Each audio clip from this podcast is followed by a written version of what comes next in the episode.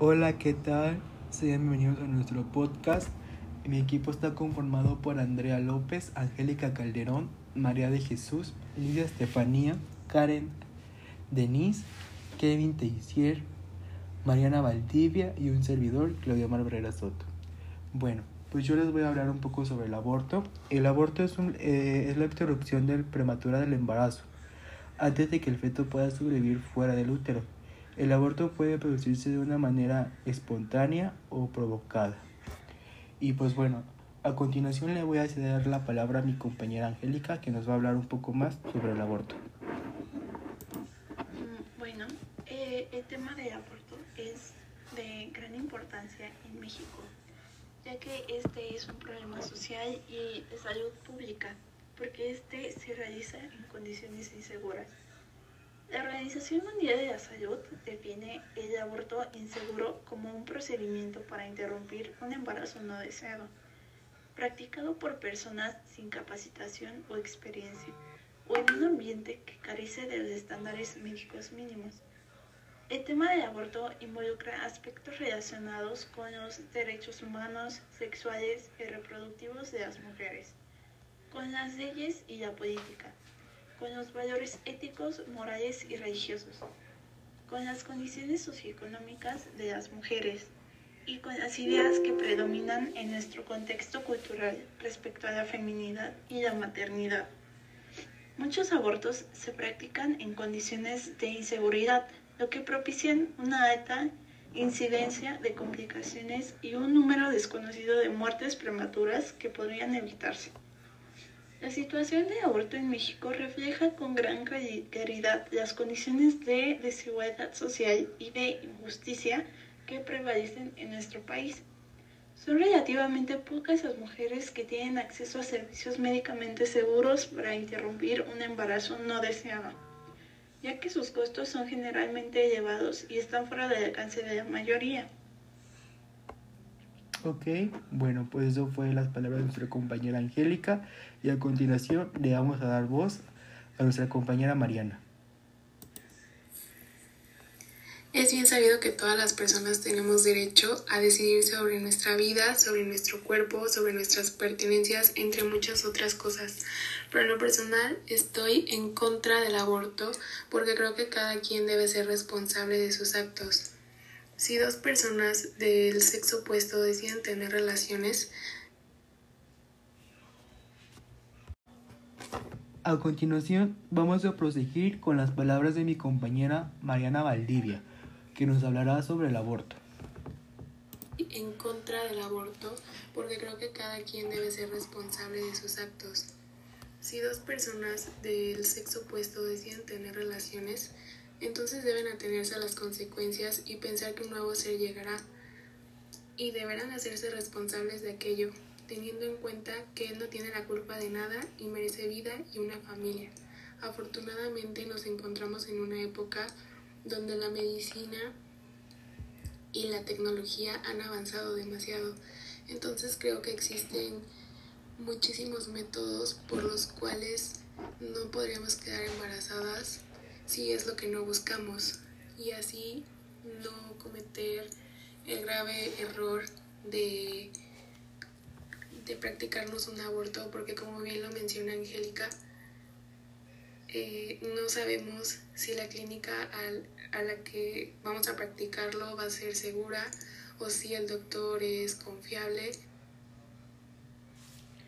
Pues bueno, esas fueron las palabras de nuestra compañera Mariana. A continuación, les vamos a presentar a mi compañera Andrea López, que también nos hablará. Estoy de acuerdo con que hoy en día hay muchos métodos para prevenir esto.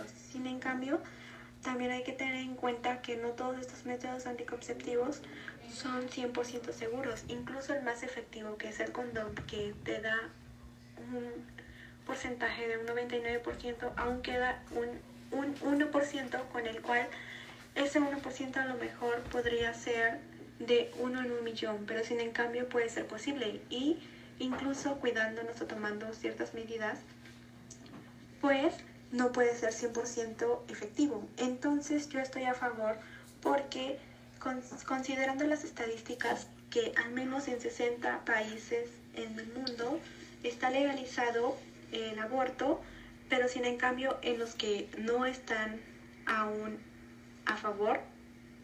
¿Qué pasa con las mujeres que pues por X o Y no, no tomaron, bueno,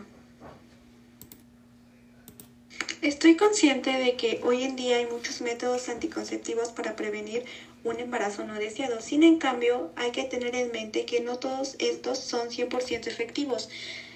Por ejemplo, el que es más efectivo, que es el condón, tiene una efectividad de un 99%, dejando así un 1%, el cual este se puede llevar a cabo en uno en un millón de, de casos, por lo cual sí hay cierta posibilidad. A lo mejor es pequeña la tasa, pero, pero hay cierta probabilidad. Entonces, ahora bien, les voy a hablar que en el mundo se considera un delito, que es lo más común por logias. Entonces también, ok, las que prosiguen con su embarazo, las que no hacen el aborto, incluso cuando es un embarazo no deseado, yo estoy a favor porque yo siento que es mejor hacerlo cuando aún no lo ves y todo eso, porque incluso es, es mejor eso a que traigas a un niño a sufrir, a que lo maltrates, incluso hasta que muera ya una vez teniendo una vida fuera del vientre. Pues bueno, esas fueron las palabras de nuestra compañera Andrea y a continuación nos va a hablar nuestra compañera María de Jesús. Yo no estoy de acuerdo contigo, Andrea, ya que nosotros no somos nadie para decidir entre la vida de una persona. Yo sé que en el mundo hay muchas inseguridades, que hay pobreza, que hay muchas cosas con las cuales tú puedas pensar, mejor voy a abortar, ¿para qué voy a tener un niño no deseado? Yo soy yo soy libre de opinar sobre mi cuerpo. Sí, pero una cosa es decidir sobre tu cuerpo, otra muy distinta, poner en riesgo a una persona que viene en camino.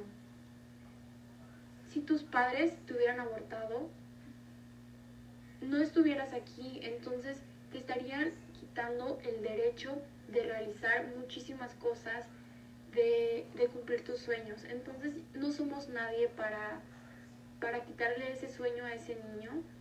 Y si ya quedaste embarazada, no te cuidaste, mm, a lo mejor y no estuvo a tu alcance el que, el que saliste embarazada, pues estoy segura que tus padres, o si no tienes a tus padres, quien sea, o tú sola, eres lo, lo capaz para sacar adelante a ese niño que viene y darle una buena vida.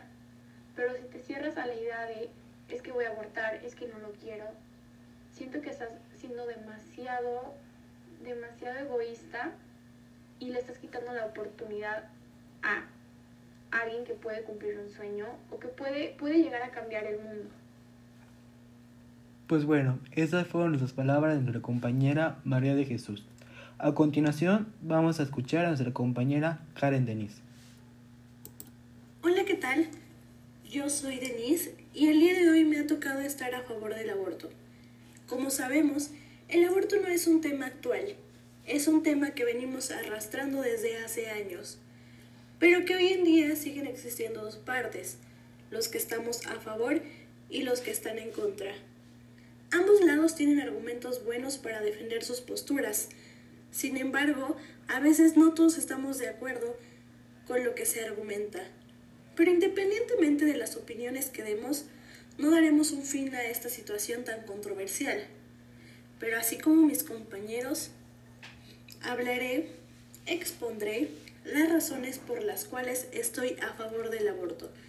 Y para comenzar, quiero decir que no estoy de acuerdo con lo que ha dicho mi compañera Chuy, ya que sí somos alguien, somos capaces de decidir y actuar por nosotros mismos.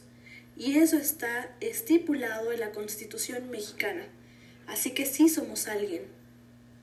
Al legalizar el aborto, lo que buscamos es tener un control absoluto de nuestro cuerpo.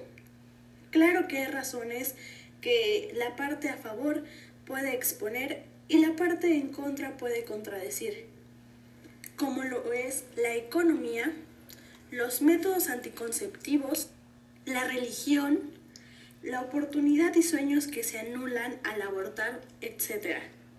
Pero son temas de los cuales es muy fácil opinar, decir, criticar, pero no habrá nada mejor que la experiencia.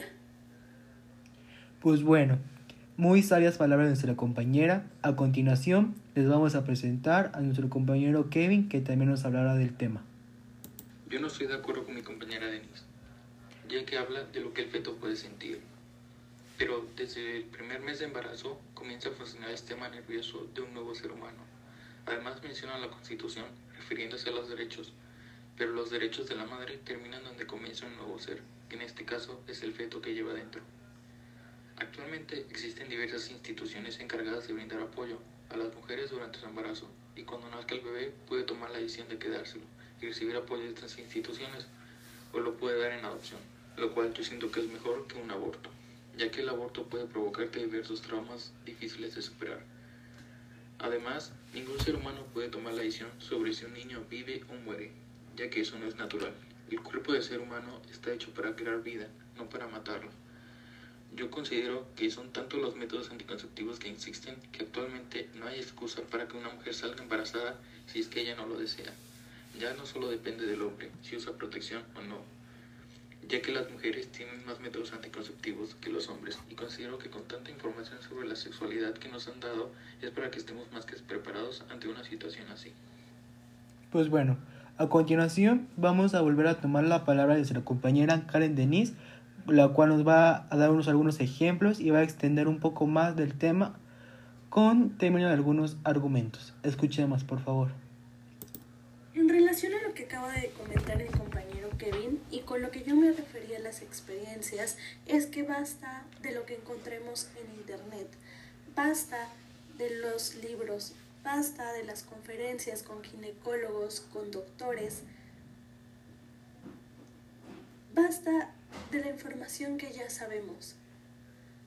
Podríamos dar un buen paso al escuchar a las personas que tienen experiencia porque han pasado por una situación de este tipo. Antes yo era de las personas que estaba en contra del aborto. Mi ideología era que las personas de hoy en día, las mujeres de hoy en día que estaban embarazadas, que salían embarazadas, era porque realmente lo querían, porque realmente lo deseaban, porque hay muchos métodos anticonceptivos con los cuales prevenir un embarazo. Sin embargo, no son confiables, no son 100% seguros, ni el condón, que es el método más seguro, llega a un 100%. Y eso es un punto para, para los que estamos a favor, un punto bueno para defender la legalización. Sin embargo, no fue el motivo por el cual yo decidí cambiar mi perspectiva.